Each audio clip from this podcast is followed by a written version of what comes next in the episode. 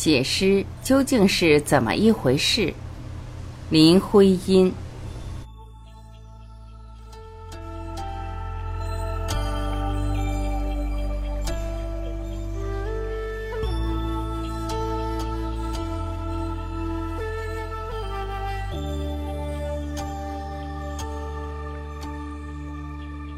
写诗，或可说是要抓紧一种一时闪动的力量。一面跟着潜意识沉浮，摸索自己内心所萦回、所着重的情感，喜悦、哀思、幽怨、恋情，或深或浅，或缠绵或热烈；又一方面顺着直觉、认识、辨位，在眼前或记忆里感官所处意的意象、颜色、形体、声音、动静，或细致，或亲切。或雄伟，或诡异；再一方面，又追着理智探讨、剖析、理会这些不同的性质、不同分量、流转不定的情感意象所互相融汇、交错策动而发生的感念，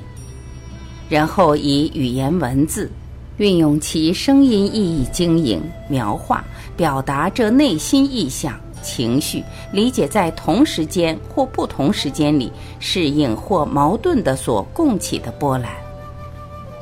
写诗，或又可说是自己情感的、主观的所体验了解到的，和理智的、客观的所体察辨别到的，同时达到一个程度，腾沸横溢，不分宾主的互相起了一种作用。由于本能的冲动。凭着一种天赋的兴趣和灵巧，驾驭一串有声音、有图画、有情感的言语，来表现这内心与外物息息相关的联系及其所发生的物理或境界。写诗或又可以说是，若不知其所以然的、灵巧的、诚挚的，在传译给理想的同情者。自己内心所流动的情感，穿过繁复的意象时，被理智所窥探，而由直觉与意识分着记取的福禄，一方面似是惨淡经营，至少是专程致意；一方面似是借力于平时不经意的准备，下笔有神的妙手偶然拈来。忠于情感，又忠于意象，更忠于那一串刹那间内心整体闪动的感悟。写诗，或又可说是经过若干潜意识的酝酿，突如其来的，在生活中意识到，那么凑巧的一顷刻小小时间，凑巧的、灵异的、不能自已的，流动着一片浓挚或深沉的情感。连聚着重重繁复演变的情绪，更或凝定入一种单纯超卓的意境，而又本能的迫着你要刻画一种适合的表情。这表情积极的，像要流泪叹息或歌唱欢呼、舞蹈演述；消极的，又像要幽独静处沉思自语。换句话说，这两者合一，便是一面要天真奔放、热情的自白，去邀同情和了解；同时又要寂寞、沉默、孤僻的自守，来保持悠然自得的完美和严肃。在这一个凑巧的一顷刻小小时间中，着重于那凑巧的，你的所有直觉、理智、观感、情感、记性和幻想，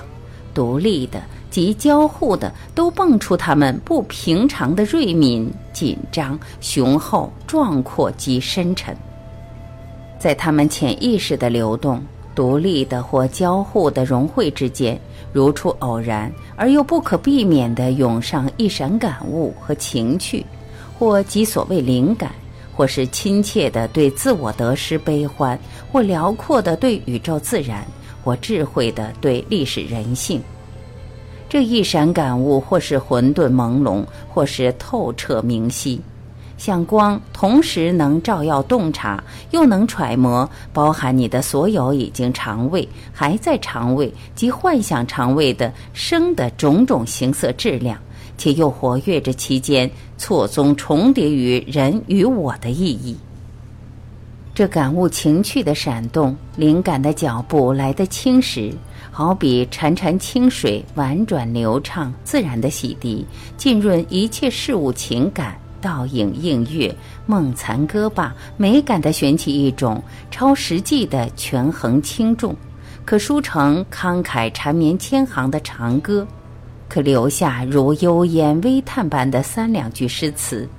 愉悦的心声，清灵的心话，常如啼鸟落花，清风满月，夹杂着情绪的缤纷，泪痕巧笑，奔放轻盈。若有意，若无意的遗留在各种言语文字上。但这感悟情趣的闪动，若激越澎湃来的强时，可以如一片惊涛飞沙，由大处见到纤维，由细弱的物体看它变动。宇宙人生幻若苦迷，一切又如经过烈火燃烧、锤炼、分散、简化，成为净纯的盲焰气质，生出所有情感意象于空幻、神秘、变移无定，或不减不变、绝对、永恒的玄哲境域里去，卓越隐奥，与人性情理遥远的，好像隔成距离。深受者或激昂通达，或禅寂淡远，将不免挣扎于超情感、超意象，乃至于超言语，以心传心的创造。隐晦迷离如禅寂玄师，便不可制止地托生在与那幻想境界极不适宜的文字上，固定其生存权。写诗。总而言之，天知道究竟写诗是怎么一回事。在写诗的时候，或者是我知道天知道；到写了之后，最好学 Browning，不必嫌疑的字迹的，只承认天知道。天下关于写诗的笔墨官司便都省了。我们仅听到写诗人自己说：“一阵奇异的风吹过，或是一片澄清的月色。”一个惊讶，一次心灵的震荡，便开始他写诗的尝试，迷于意境、文字、音乐的搏斗。但是，究竟这灵异的风和月、心灵的震荡和惊讶是什么？是不是仍可为那可以追踪到内心直觉的活动，到潜意识后面那综错交流的情感与意象？那意识上理智的感念思想，以及要求表现的本能冲动，灵异的风和月所指的，当是外界的一种偶然现象，同时却也是指他们是内心活动的一种引火线。诗人说话没有不打比喻的，我们根本早得承认，诗是不能脱离象征比喻而存在的。在诗里，情感必依附在意象上，求较具体的表现；意象则必须明晰的或沉着的、恰适的烘托情感，表征含义。如果这还需要解释，常识的我们可以问：在一个意识的或直觉的观感。情感、理智同时并重的一个时候，要一两句简约的话来代表一堆重叠交错的外向和内心情绪思想所发生的微妙的联系，而同时又不失去原来情感的质素分量，是不是容易或可能的事？一个比喻或一种象征，在字面或事物上可以极简单，而同时可以带着字面事物以外的声音、颜色、形状，引起他们与其他事关系的联想。这个办法可以多方面的来辅助每句话确实的含义，而又加增观感、情感、理智每方面的刺激和满足，道理甚为明显。无论什么诗，都从不会脱离过比喻象征或比喻象征式的言语。诗中意象多不是寻常纯客观的意象，诗中的云霞星宿、山川草木，常有人性的感情，同时内心人性的感触，反又变成外界的体象，虽简明浅现、隐奥繁复，各有不同的。但是诗虽不能缺乏比喻象征，象征比喻却并不是诗。诗的泉源，上面已说过，是意识与潜意识的融汇、交流、错综的情感意象和概念所促成。无疑的，诗的表现必是一种形象、情感、思想合一的语言。但是，这种语言不能仅是语言，它又需是一种类似动作的表情。这种表情又不能只是表情，而需是一种理解概念的传达。它同时需不断传译情感、描写现象、诠释感悟。它不是形体，而需创造形体颜色。它是音声，却最多仅要留着长短节奏。最要紧的是，按着急需高下和有限的铿锵音调，依附着一串单独或相连的字义上边。它需给直觉意识。情感理智以整体的快切，因为相信诗是这样繁难的一列多方面条件的满足，我们不能不怀疑到纯净意识的、理智的，或可以说是技术的创造，或所谓公之绝无能为。诗之所以发生，就不叫它做灵感的来临，主要的意在那一闪力量突如其来。或灵异的一刹那的凑巧，将所有繁复的诗的因素都齐集荟萃于一额情偶然的时间里。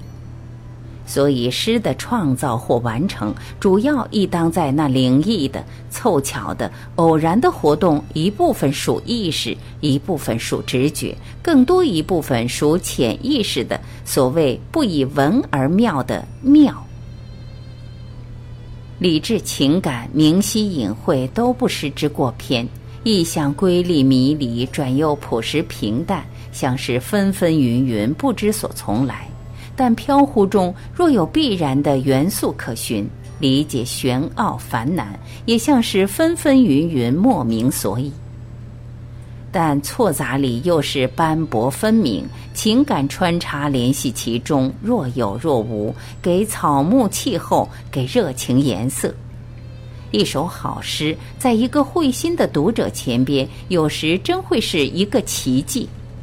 但是伤感流丽铺张的意象、图示的情感，用人工连缀起来，疏忽的看去，也未尝不像是诗。故作玄奥渊博、颠倒意象，堆砌起重重礼遇的诗，也可以赫然惊人一下。写诗究竟是怎么一回事？真是唯有天知道的最清楚。读者与作者，读者与读者，作者与作者关于诗的意见，历史告诉我，传统的事要永远的差别分歧，争争吵吵到无尽时。因为老实的说，谁也仍然不知道写诗是怎么一回事的，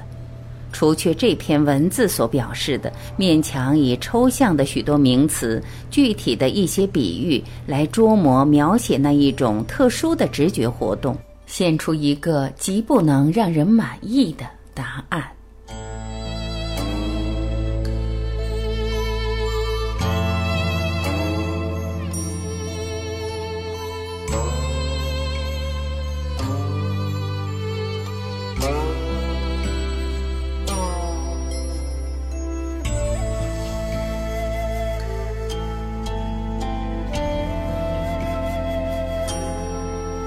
感谢聆听，